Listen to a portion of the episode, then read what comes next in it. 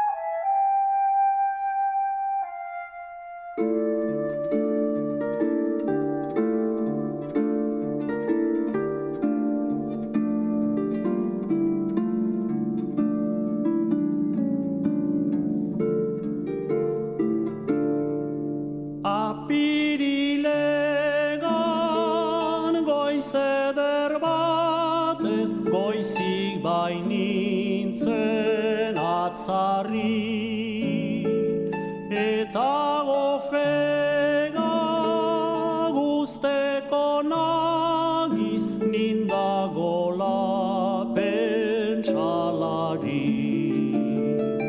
Etxe aitzineko sakar arbolan Xori bat zagon kantari Gau hartan zen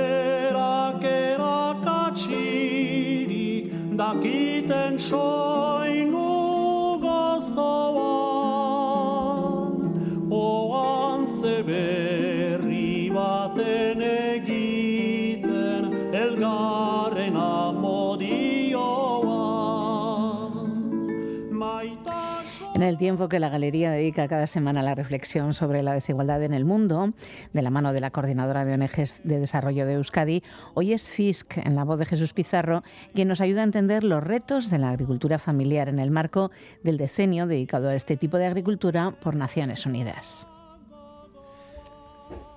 El 20 de diciembre de 2017, la Asamblea General de la ONU declaró el periodo 2019-2028 como decenio de las Naciones Unidas para la Agricultura Familiar. Esta iniciativa reconoce la enorme contribución de la agricultura familiar para el logro de algunos de los principales objetivos de desarrollo sostenible de la Agenda 2030, resaltando el protagonismo que ejercen las explotaciones agrícolas familiares para mejorar la nutrición y garantizar la seguridad alimentaria mundial, erradicar la pobreza, acabar con el hambre, conservar la biodiversidad o luchar contra el cambio climático. Se calcula que existen en el mundo en torno a 600 millones de explotaciones agrícolas, y a pesar de la creciente concentración en manos de las grandes corporaciones alimentarias, las explotaciones familiares continúan ocupando entre un 70 y un 80% de las tierras agrícolas y produciendo más del 80% de los alimentos del planeta. Hay que resaltar, sin embargo, que las mujeres poseen únicamente el 15% de estas tierras agrícolas, ya que numerosas legislaciones ponen barreras para acceder a su titularidad, otorgando a los varones la prioridad del acceso a esta propiedad. Y ello a pesar de que las mujeres aportan el 50% de la mano de obra agrícola.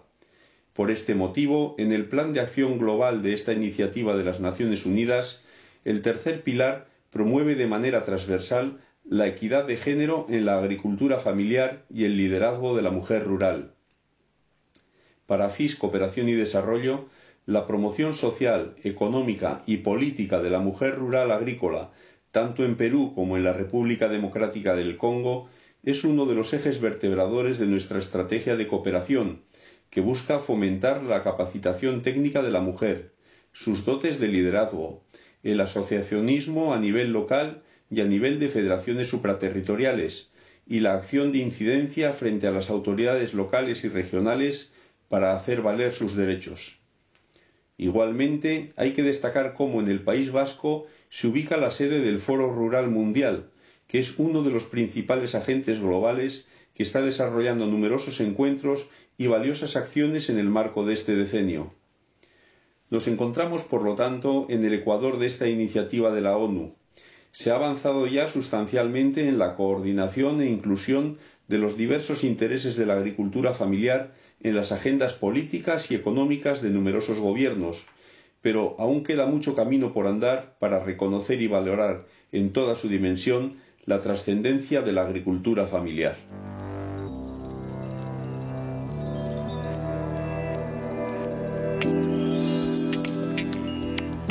Iparralde en la galería. Biluztu nahi dut oinetatik. Kentzeko inposatutako takoiak.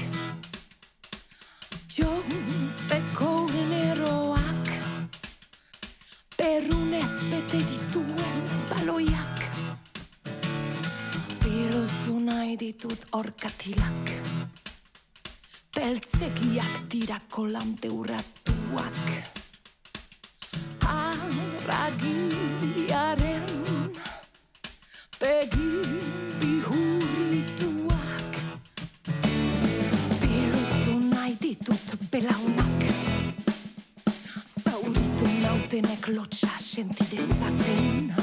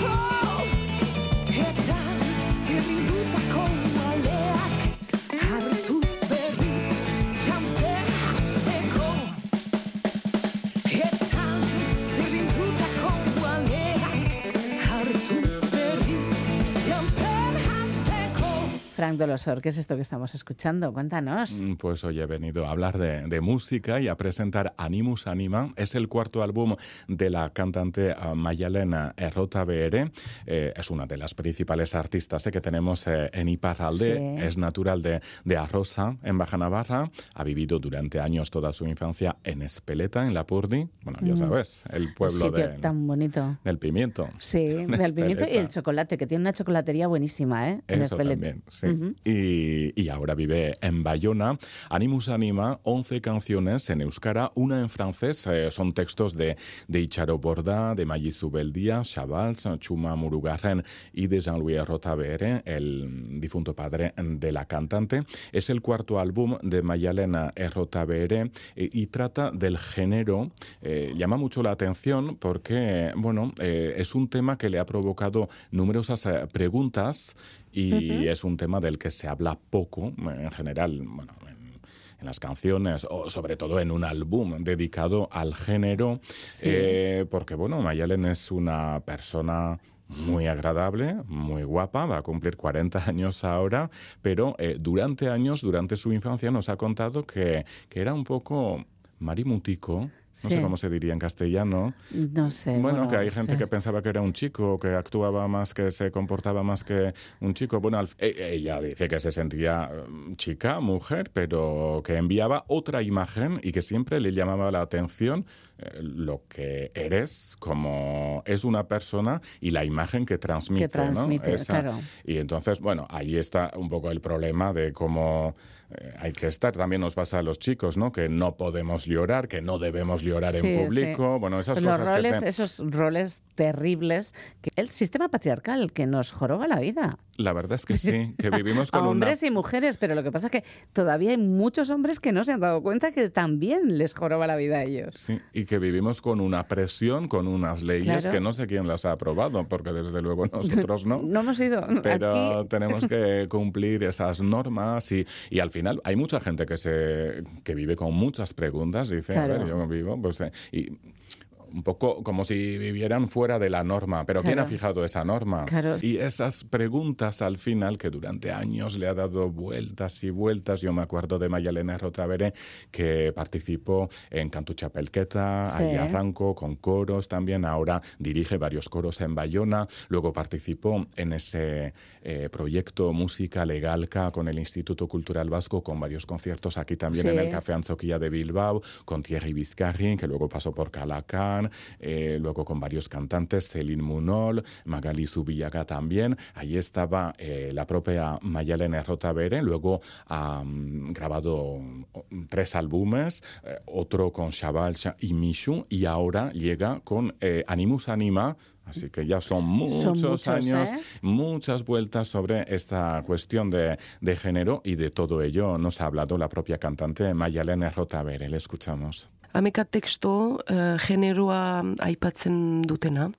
Uh, autore um, bakotsak um, bere ikuspegia, ikus moldea edo, edo historio bat proposatzen du, eta nik musikatu dut historio hori edo pertsonaia hori edo iritzi hori. Eta generoa aipatzen du disko hunek, animus anima, da gure baitan den oreka egin eta iankeko irudia aipatuko nuke, um, ara, bakotsak duen oreka hori, eta aipatzen du, be batzutan, uh, be gestasunak ditugunak uh, horren uh, afirmatzeko gure bizian, edo, edo zaitasun handiak ditugunak ere. Uh, gure bizian, hori uh, pixka bat um, libreki eta bizitzeko estilo desberdinak atsemaiten alditugu, eh?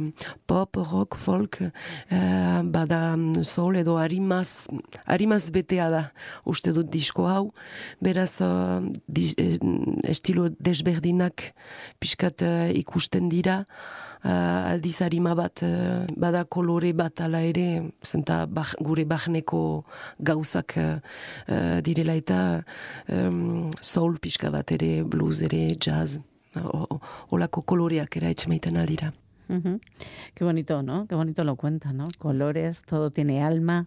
Sí, y la verdad también llama la atención eh, la ¿Cómo se dice? La carátula. La carátula, sí. del disco. Ya estaba buscando la palabra. Eh, bueno, pues es un trabajo que han hecho con varios amigos, con otros cantantes, con la escritora Icharo Borda, Mayi Zubeldía y eh, autoproducción también, Animus Anima, que Mayalen siempre ha grabado con la editorial de Bayona Agorila, pero en este caso ha querido hacer eh, todo, todo el trabajo de forma artesanal, podríamos decir, pero también lo que vemos con los los artistas y es lo, que, lo interesante ¿no? a, lo largo de los años que, que van mejorando. Claro. Que van mejorando poco a poco o que van.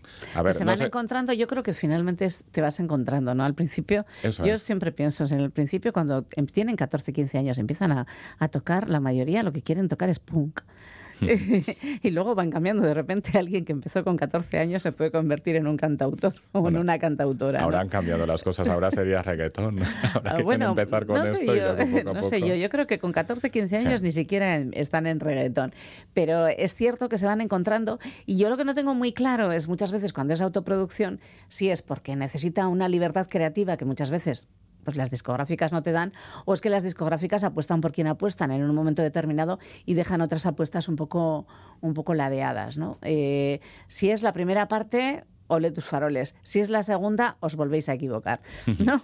sí, así es. Y la verdad es que yo siempre digo ¿no? que ves a la gente mejorar, madurar o eh, como el vino bueno, ¿no? que con los años vamos mejorando, Begoña. Y eso les pasa a los artistas también que nos rodean y por eso queremos hablar aquí de este disco Animus Anima de Mayalena Rotavere porque tiene una voz impresionante, una presencia eh, escénica. Sí, sí, sí, la verdad es que es un placer verla actuar, a ver si, si ofrece conciertos en los próximos días. De momento no, pero vamos a ir informando y luego para eso están las redes, tanto las de esta casa, Radio Euskadi y TV, o las de redes de Mayalena JBD en Facebook allí. Y ese videoclip también que ha hecho sobre la igualdad eh, se ha rodeado de muchas mujeres, distintas eh, edades, varias generaciones, para cantar Aske Baiziques. Y con esto vamos a terminar la sección eh, de, esta galería de, de Radio Euskadi, Begoña, Eh, este videoclip que se puede ver eh, en YouTube, así que se puede buscar allí. Bueno, y si no, haciendo lo colgamos un en la clic, eh, página. Eso es, Mayalene Rotabere, Animus Anima, este nuevo disco, y esta canción, el single, Aske Baisikez. Pues con eso nos vamos. Que tengas feliz semana. Nos encontramos pronto en la Galería de Radio Euskadi. Dentro de unos días vuelvo a agur. Bardin. Ez zuen eta zuririk soinean Ez eta adatz luzerik aizean Ez zen milikerietan trebe Ez eta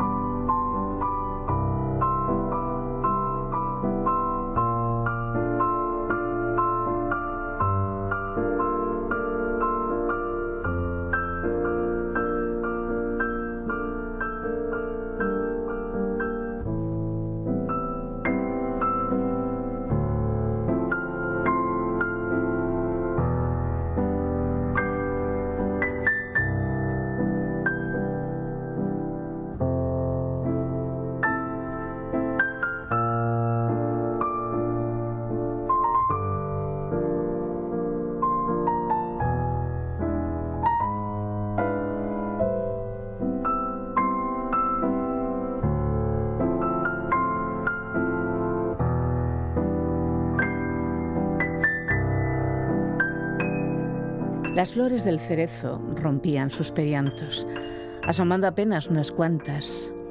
El ébano y el arce duro se atascaban cual resina sin lijar en los dedos entorpecidos de quienes ya empezaban a notar la ausencia. El 28 de marzo moría Ryuichi Sakamoto.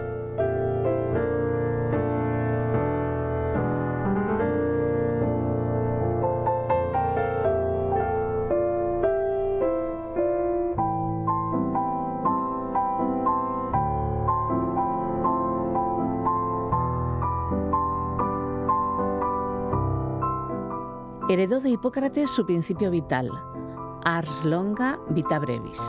El arte, el conocimiento, la habilidad o la destreza es largo de aprender, pero la vida es breve, y aunque su vida ha terminado, su huella será tan larga y duradera como su obra.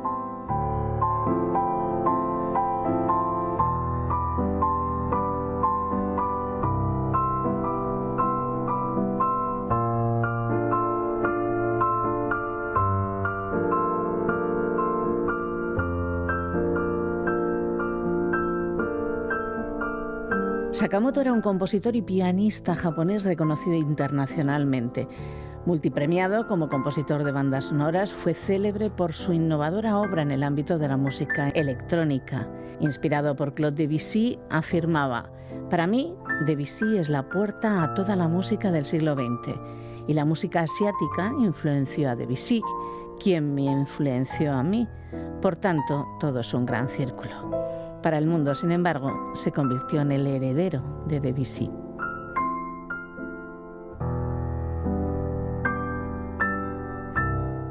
Se inició en el piano a los seis años.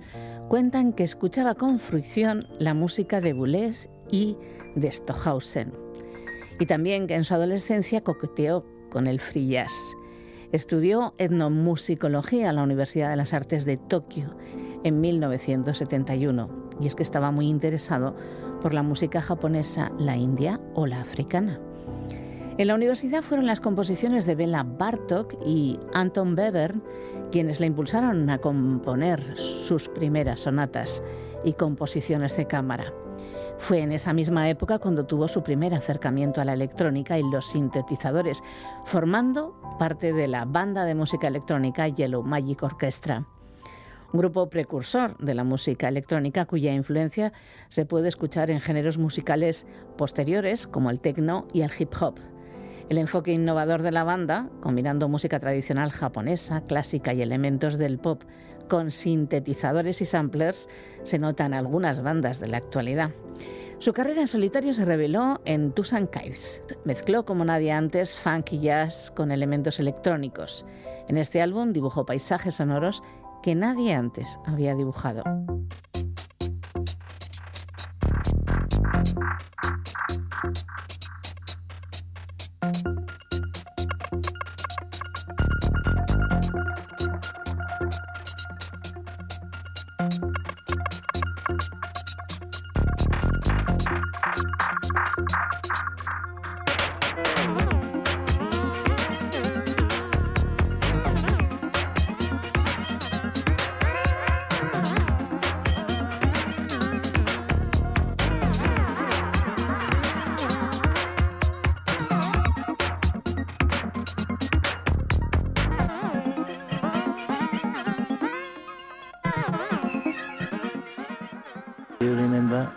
That Christmas?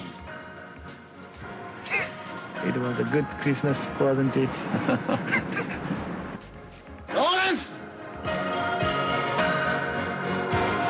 Merry Christmas, Mr. Lawrence.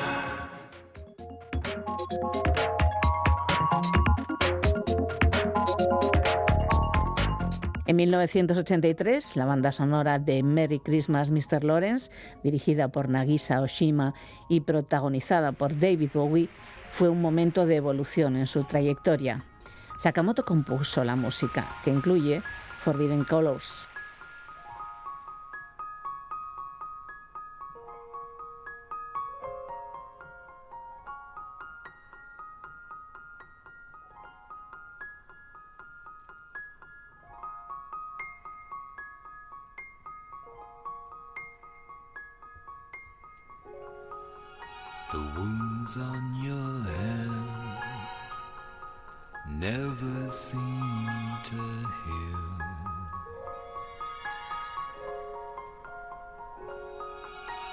thought all I needed was to believe.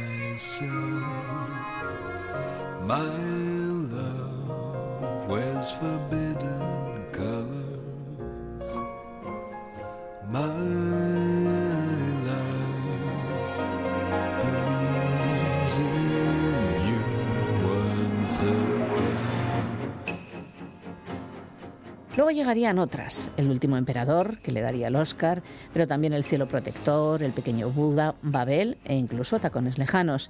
También regaló su inspiración a documentales, videojuegos y ballets, demostrando su habilidad para adaptarse y crear en diferentes contextos artísticos.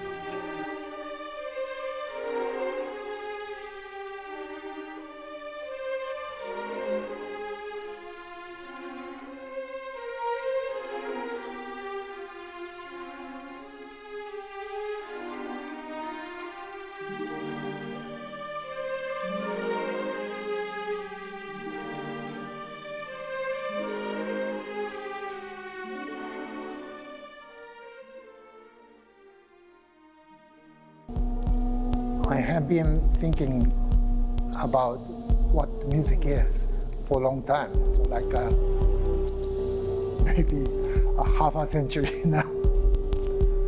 I'm still thinking and asking myself what the music is. Durante mucho tiempo he estado pensando en qué es la música, a lo mejor durante medio siglo.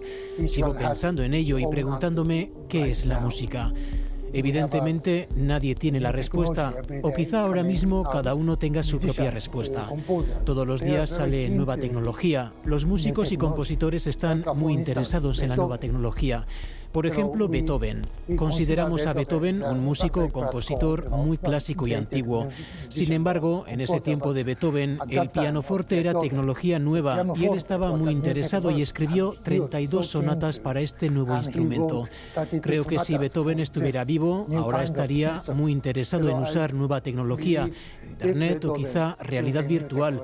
Podría componer una gran sinfonía con realidad virtual. Can you imagine he would compose a big symphony with a VR?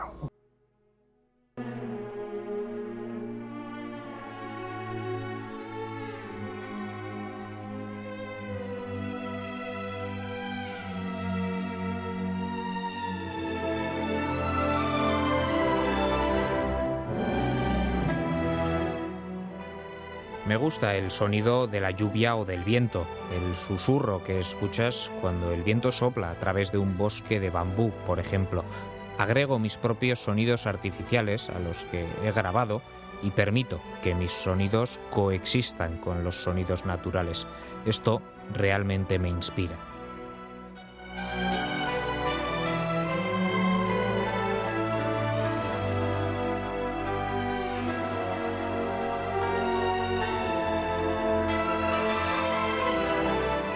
Solo, ensamble, orquesta. Cuantos más instrumentos haya, mayor será la gama cromática. Naturalmente, un solo produce un solo color. Tiene la belleza de una pintura monocromática china o japonesa. El ensamble contrasta algunos colores que tienen un atractivo distinto. La orquesta crea una amplia gama de colores a través de la combinación de una extensa paleta. Todas tienen su atractivo.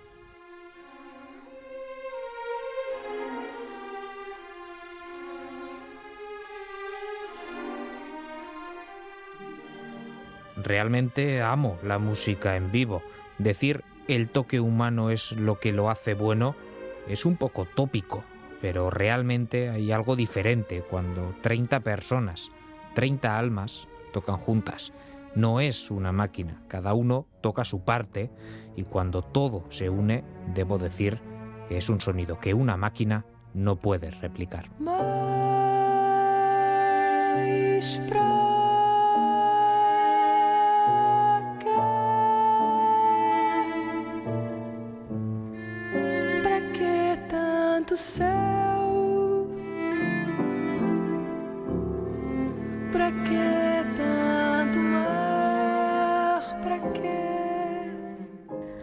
En el que habitan multitudes, se dejó seducir por la actuación y aunque no se sintió feliz con su trabajo como antagonista de David Bowie en Feliz Navidad, Mr. Lawrence, se sintió redimido con la banda sonora. Repitió como actor en algunas ocasiones más, incluido en un vídeo de Madonna. Y es que Sakamoto siempre ha estado abierto a las colaboraciones y la experimentación.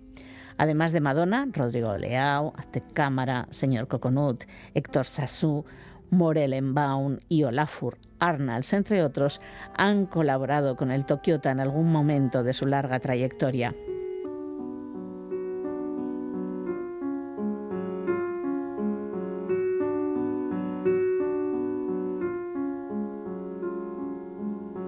En los años de estudiante asistió a sus primeras reuniones políticas, se unió a los Sengakuren, una liga comunista y antiamericana en pleno movimiento contracultural. Y aunque se apartó pronto para dedicarse plenamente a desarrollar su inmenso talento creativo, no abandonó del todo su activismo social y su compromiso con diversas causas a lo largo de su vida. Se convirtió en una voz importante en la protesta contra la energía nuclear, especialmente tras el desastre nuclear de Daiichi en 2011. Se involucró igualmente en la protección del medio ambiente, la lucha contra el cambio climático y el uso de las energías renovables. En este campo publicó un exuberante álbum ambiental titulado Async.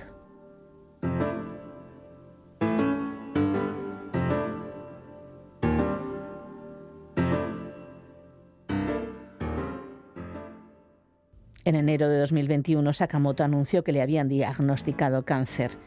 En un mensaje publicado en su sitio web explicó, a partir de ahora conviviré con el cáncer, pero espero seguir haciendo música un poco más. Siguió haciendo música hasta el final.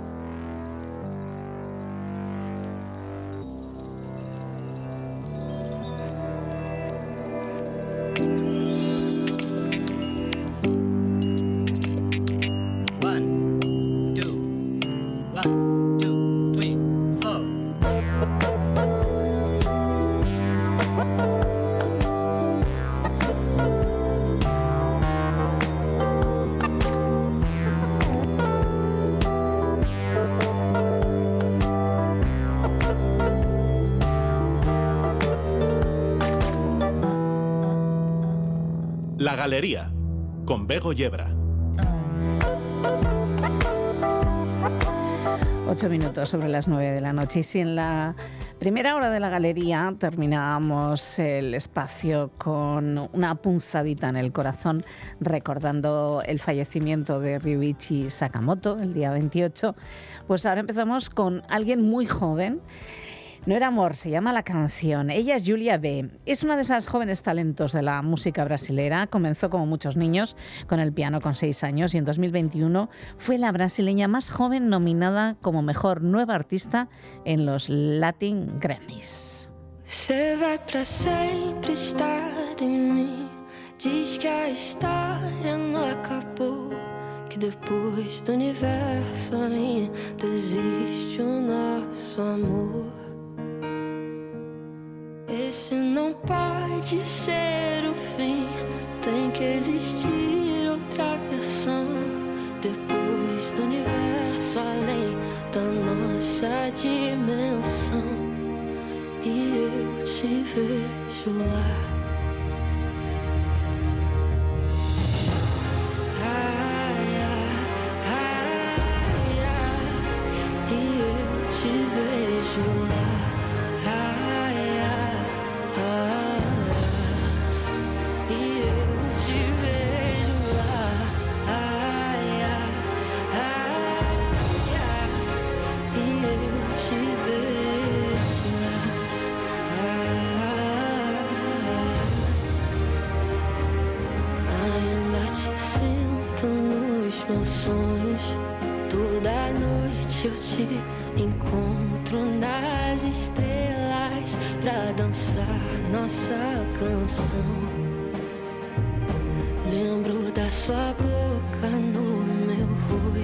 Na última noite de agosto. Você já sabia que ia levar meu coração. E foi difícil ver o sol se pôr quando você se foi. Mas acredito que existe um final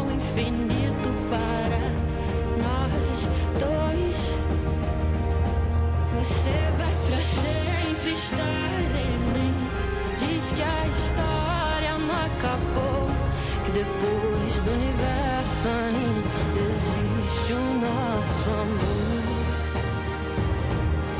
Esse não pode ser o fim. Tem que existir outra versão. Depois do universo além da nossa dimensão. E eu te vejo lá.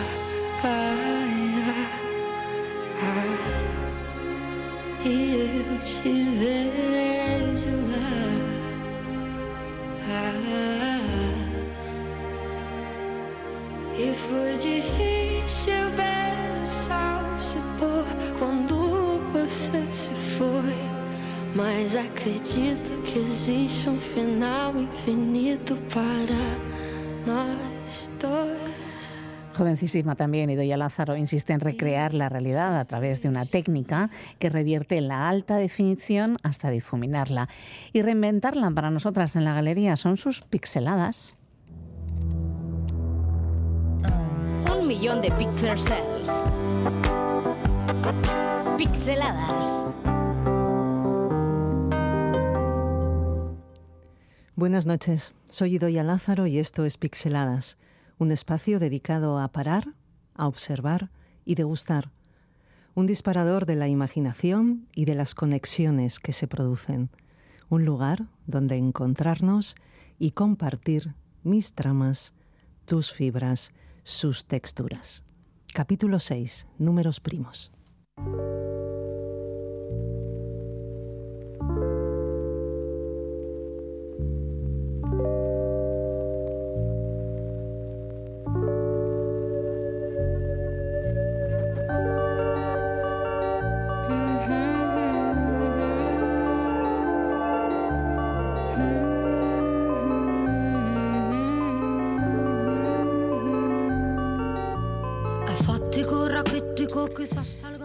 Una clase de primer curso, Matías había estudiado que entre los números primos hay algunos aún más especiales. Los matemáticos los llaman números primos gemelos. Son parejas de números primos que están juntos, o mejor dicho, casi juntos, pues entre ellos media siempre un número par que los impide tocarse de verdad. Números como el 11 y el 13, el 17 y el 19, o el 41 y el 43.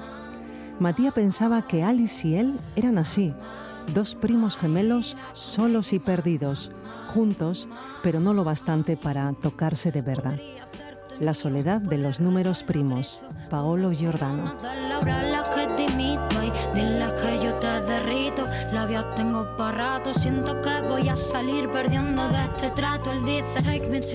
En 2019 salió a la luz el primer EP de la artista granadina La Sole, apasionada de las letras, imbuida por el arte granadino y amante de la lectura.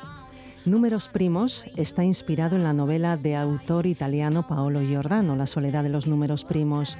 Este EP, Números Primos, consta de tres canciones, canciones concebidas para ser escuchadas en orden, pues tienen un cometido literario, contar una historia de desamor. Su cama es el inicio, el primer contacto entre dos seres que se atraen Not Mine, que está sonando, narra el nudo, el momento de la relación en el que, sin saber cómo, creemos que nuestro amante nos pertenece. Y cierra colateral, es el desenlace de la historia, de puertas para adentro, una reflexión tras la ruptura amorosa en la que la protagonista encuentra una certeza que mejor, mejor no, no la desvelo.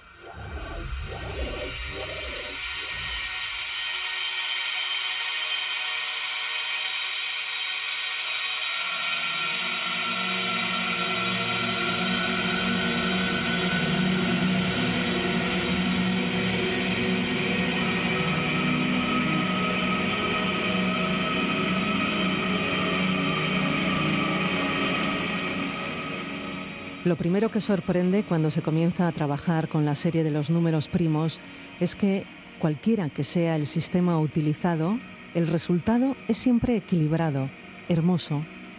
Y lo segundo es que cuanto más grande es la obra, es decir, cuantos más números la forman, más interesante es la estructura, nunca simétrica, siempre en movimiento. Por ello siempre he pensado en realizar obras monumentales, como suelos, muros, tapicerías. Al penetrar el universo de los números primos, se tiene la sensación de que son la traducción, el reflejo de un caos universal magnífico, continuamente en evolución, que no se repite jamás, pero que pese a ello es siempre el mismo. Un caos en cuyo interior parece existir un orden, un, un orden extraño, un orden curioso. Trabajar con esta serie es fascinante y tranquilizadora al mismo tiempo. Es una tarea minuciosa. Nunca estoy segura de no haber cometido algún error.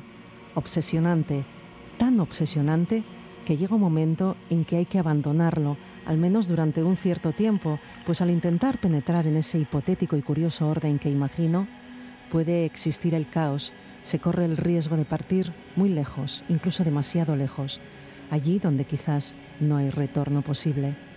Esther Ferrer.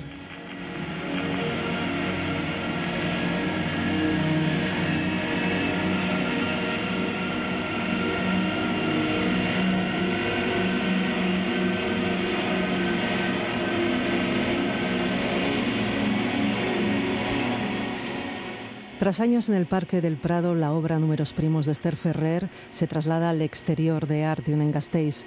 Se quiere poner así en valor la obra de cara a la ciudadanía en general, darle una nueva vida también como campo performativo y de uso por parte de otros artistas y disciplinas, y sumar, sumar un nuevo nombre, el primero de una artista a las piezas que el museo tiene fuera de sus paredes, donde ya se encuentran Serra, Oteiza o Chillida.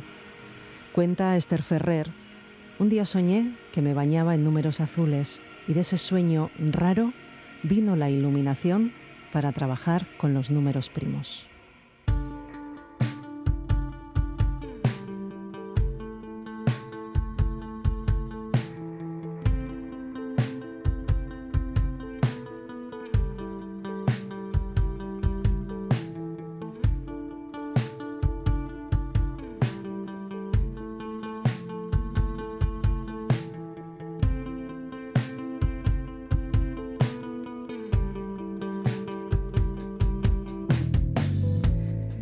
Se conocieron en 1981 y hace seis días decidieron volver a Argentina. La necesidad de amarrar el tiempo les empujó al lugar donde se conocieron 38 años antes, entre Palermo y San Telmo, entre tangos y alfajores, una ecuación perfecta. Dejaron a sus dos hijos y tres nietos en barajas, agitando los pañuelos en el vacío, tristes por la partida y orgullosos por su valentía. Cuando se conocieron en la librería Ávila, la más antigua de Buenos Aires, el aroma del papel les envolvió. Juntos soñaron, sumaron, vivieron y volaron a Madrid con la intención de crear un futuro como libreros. El resultado, la libre. Entre infinitas palabras, cafés, blues y miles de cigarrillos comenzaron a escribir su historia refugiándose en aquel nuevo hogar en Lavapiés.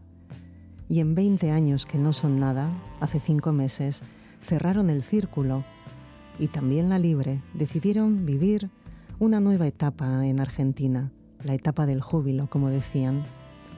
Las primeras dos horas de viaje fueron suficientes para que bajito, al oído, recordaran el tiempo vivido y lo que habían aprendido juntos. Aprendieron a leerse en alto, a tomar vino tinto, a mirarse juntos en el espejo cada mañana, a llorar también juntos, a reconciliar las diferencias, a bailar sin música, a amasar la vida a dos, a cuatro y a seis manos. En la tercera hora de viaje, de la mano excitados, soñaban con el tiempo que les quedaba por vivir. I'm so high makes my brain my cell phone down below.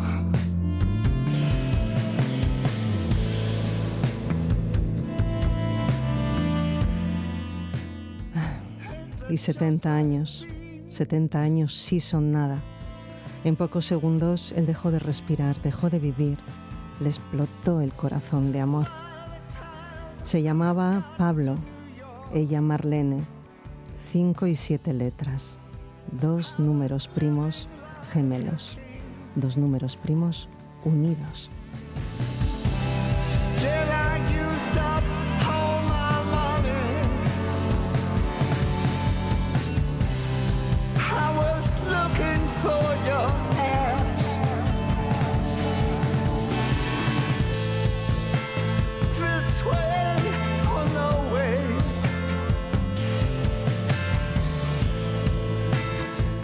En este capítulo 6 de Pixeladas hemos escuchado el tema Not Mine de La Sole, Tibetan Dance de Ruichi Sakamoto y Lazarus, que suena de David Bowie.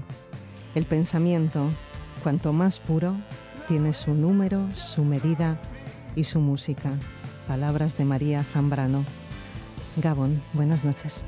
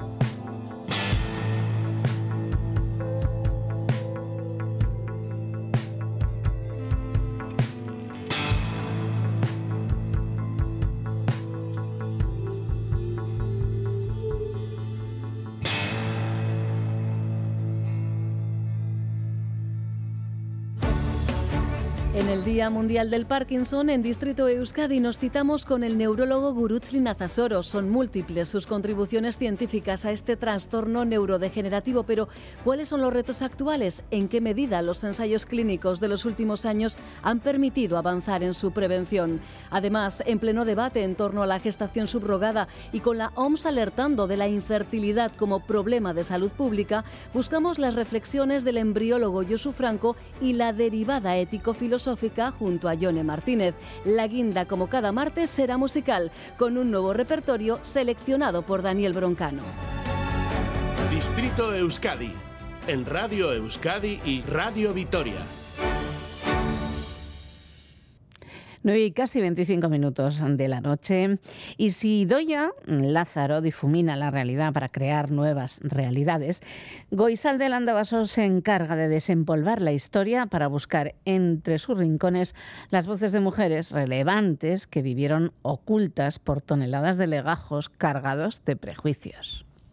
Estoy escribiendo estas líneas el 27 de febrero, exactamente 153 años después del fallecimiento de María Pilar Acedo y Sarría, la marquesa de Montermoso. No lo sabía. Esta mañana soplaba el viento sur y eso ha suavizado la temperatura de Gasteiz.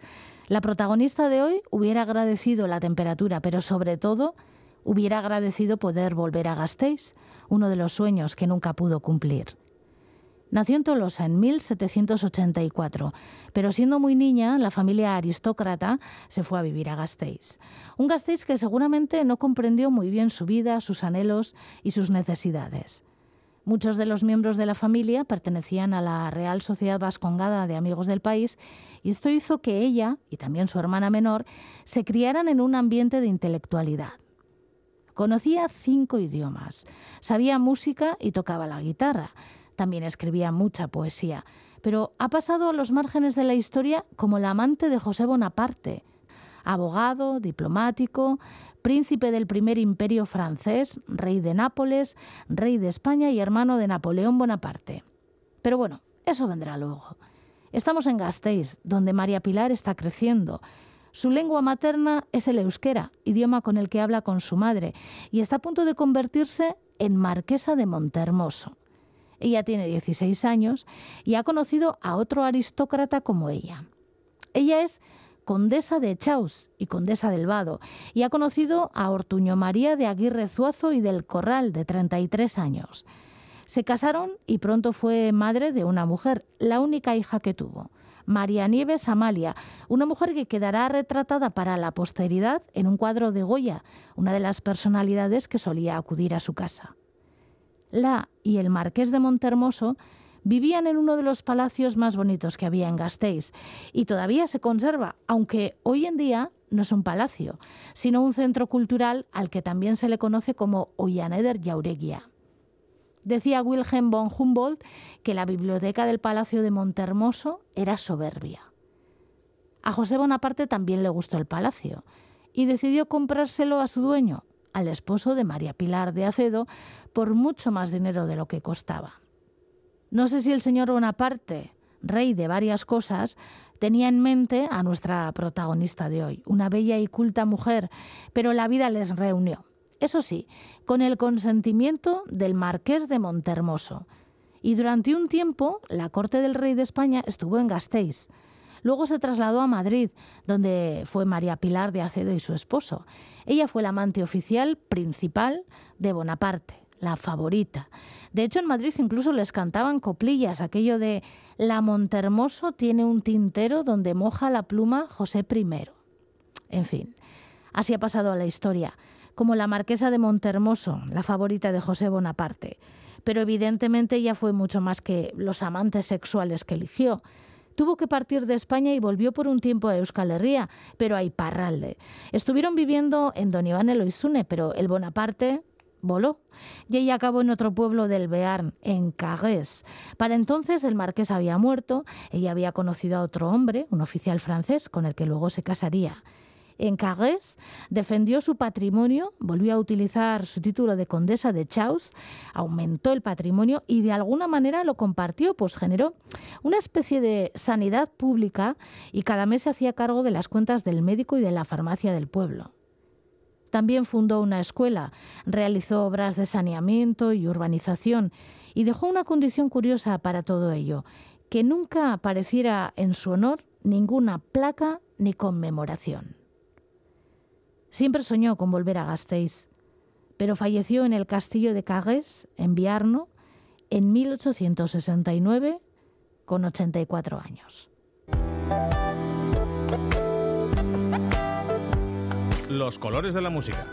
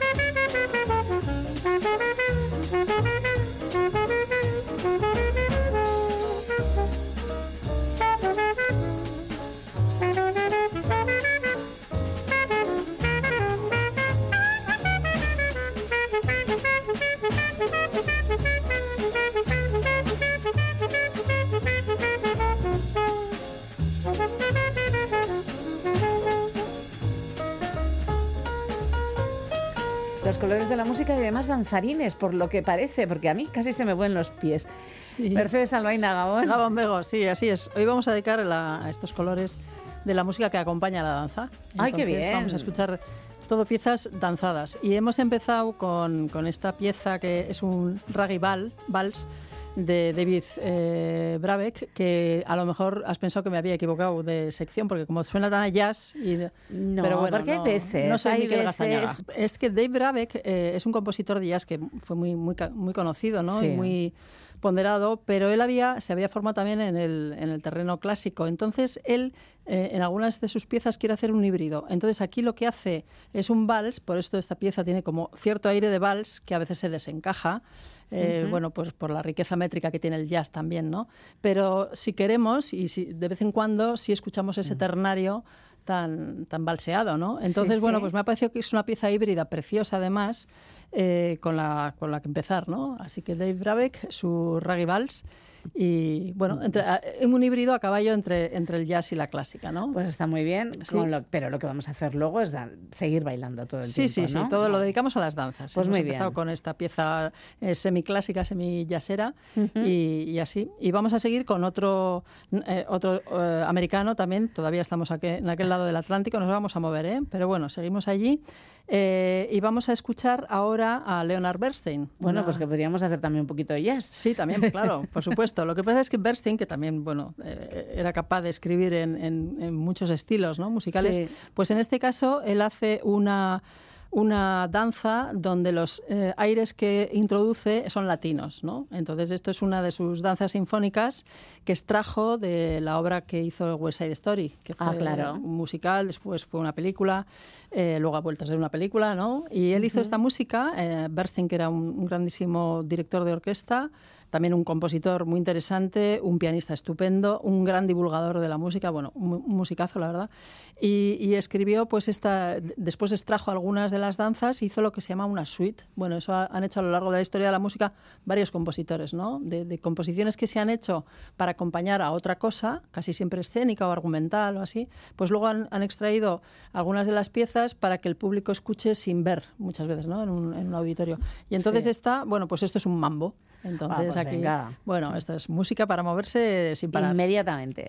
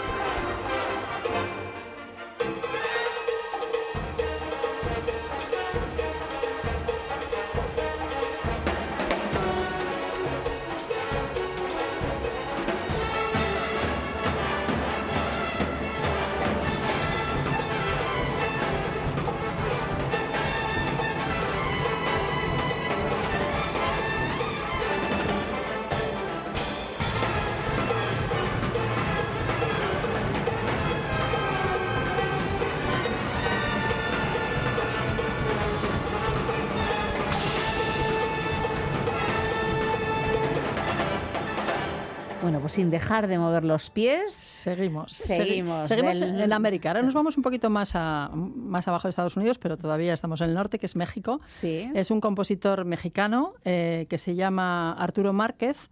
Y vamos a escuchar de este, eh, bueno, una, una, pieza que es un danzón. Este es un compositor más joven, nació, vamos, es un compositor vivo, nació en 1950 y él también es, es director de orquesta y, y, es compositor, es ambas cosas también, ¿no? Y, y, este es uno de estos compositores que también quiere llevar elementos del folclore de su tierra, en este caso de México, pues al mundo, diríamos, más, eh, al mundo sinfónico, de alguna manera para divulgarlo también eh, más allá de las fronteras, ¿no? Y llevarlo por los escenarios de, de todo el mundo. Entonces, este danzón es una, es una música pues vertebrada por un aire de, de, danza, desde luego, pero es un poquito quizá más sensual, ¿no? más sinuosa. El clarinete tiene un papel muy protagonista y, bueno, pues es una música muy, muy, no sé, muy sugerente, me parece.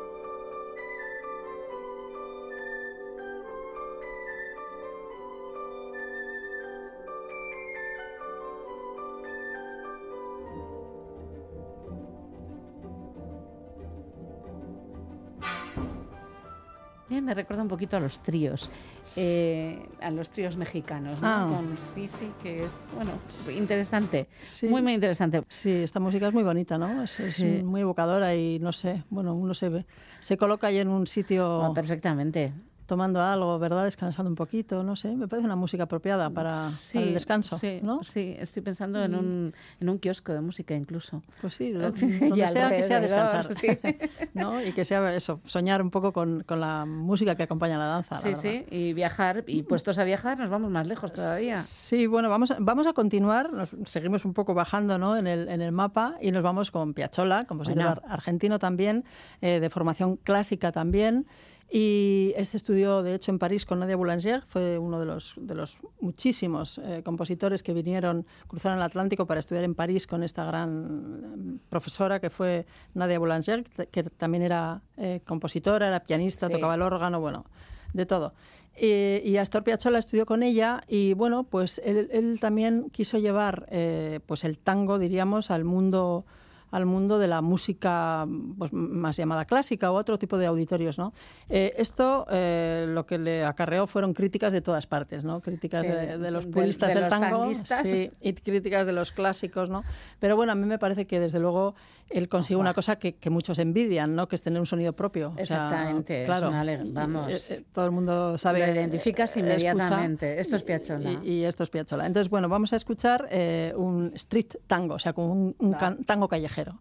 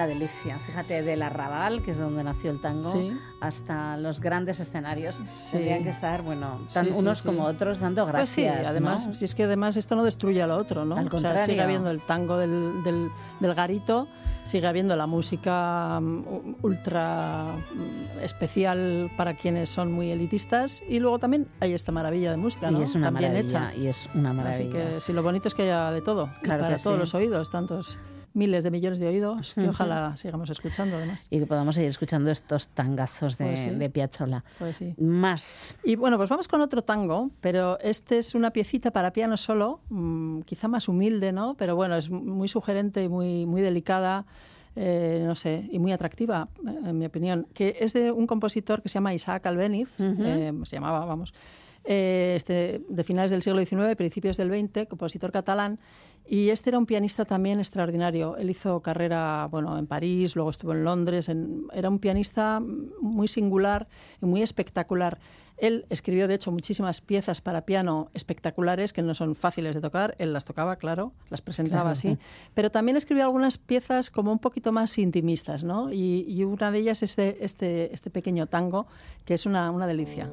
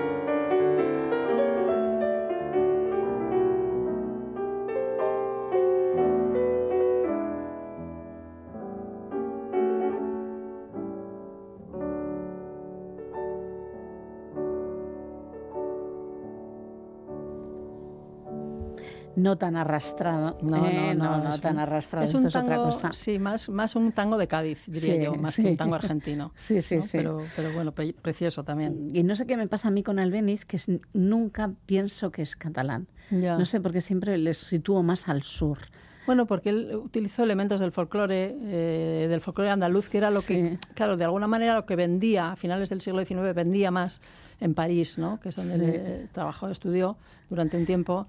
Y claro, pues sí, era un poco lo que reclamaban. Entonces, sí, tengo este siempre y Enrique Granados, que también era catalán. También era catalán. Me pasa lo mismo. Sí, algunas de sus piezas que que, pero bueno, que recuerda más al sur, entonces inmediatamente pero no todas eh, los ¿eh? ubicas, porque, ¿no? porque Albeniz, bueno, hizo muchas piezas también con distintos patrones, en teoría, eh, folclóricos de distintos lugares de España también, ¿no? O sea que, pero bueno, sí es verdad que mucha gente piensa que es andaluz. Que no, es, que no es, catalán, que no es catalán. Bueno, pues es catalán. Que murió en, en en Francia, por ah, cierto. Sí, sí. Bueno, pues seguimos, dejamos al Albeniz y sus tangos. Sí, y ahora vamos al centro de Europa con, con Antonín Borsak, compositor de la región de Bohemia, nacido en Praga. Y, con este, y de este vamos a escuchar una danza eslava.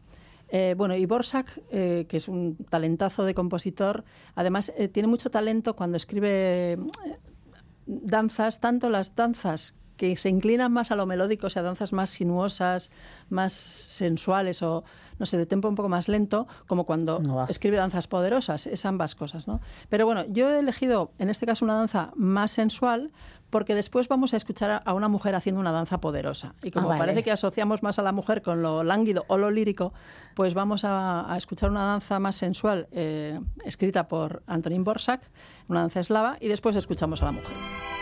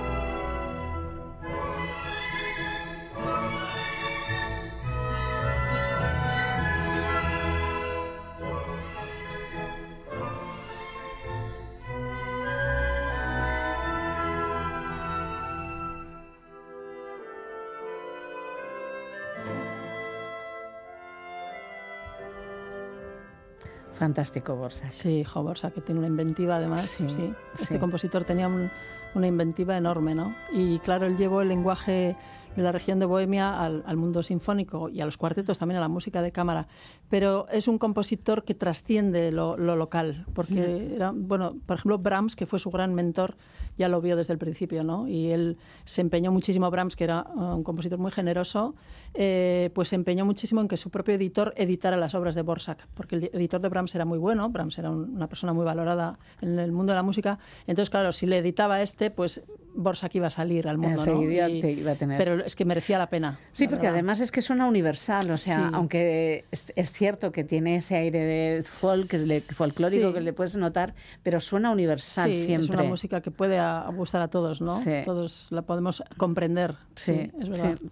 Es verdad. Bueno, pues decías que mm, la propuesta era ahora de poder, Sí, ¿no? de poder, de poder femenino, sí. Bueno, esta es una compositora francesa, Cécile Chaminade, que ya hemos escuchado alguna vez Sí. cosas de ella. Y esta es una mujer que también era muy buena pianista eh, y compositora y escribió no solamente piezas quizá de pequeño formato, que es lo que a veces se ha asociado con la escritura femenina, ¿no? sino también obras pues, de envergadura e incluso ballets, o sea, composiciones para, para la escena. ¿no? Y entonces, bueno, pues esta es Carly Joé, es un, eh, un ballet que se llamó así. Y este es uno de los pasos, el paso de, de cimbals, de platillos. De ¿no? platillos, Es uno de los oh. momentos. Y tiene mucho, mucha, mucho vigor, la verdad.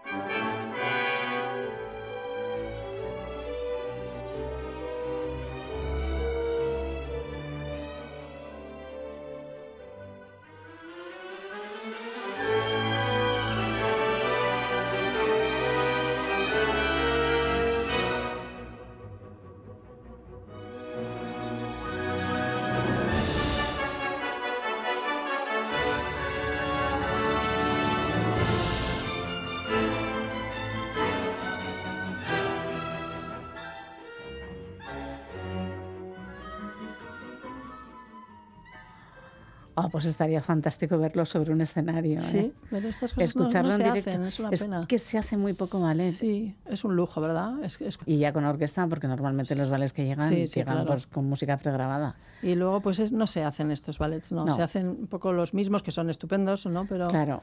Pero sí, es un, no sé, con una buena coreografía la música esta es preciosa. Podríamos. preciosa. Estaría bien tener una compañía propia. Claro, pues nada, cuando Eh, quieras. sí. Buscamos mecenas. Vamos a buscar mecenas Sí. y lo tenemos clarísimo. Sí. Eh, bueno, y nos vamos ya. Sí, bueno, nos vamos con, con una danza de la tierra. Bueno, es una de las diez melodías vascas de Jesús Guridi. Sí. Y vamos a escuchar una de las de estas piezas, de las diez piezas que él llamó diez melodías vascas, porque están inspiradas en el folclore. Y en este caso, bueno, pues hay un aire de danza muy marcado, que es un aire propio de aquí, del folclore vasco, que es el sorchico, ¿no? Que, no, que, no, se conoce en otros lugares. Así que con esto nos despedimos. Pues con un sorchico. Es la manera de decirle adiós a Mercedes. Será hasta la semana que viene. Que tengas feliz semana. Feliz semana, Vega.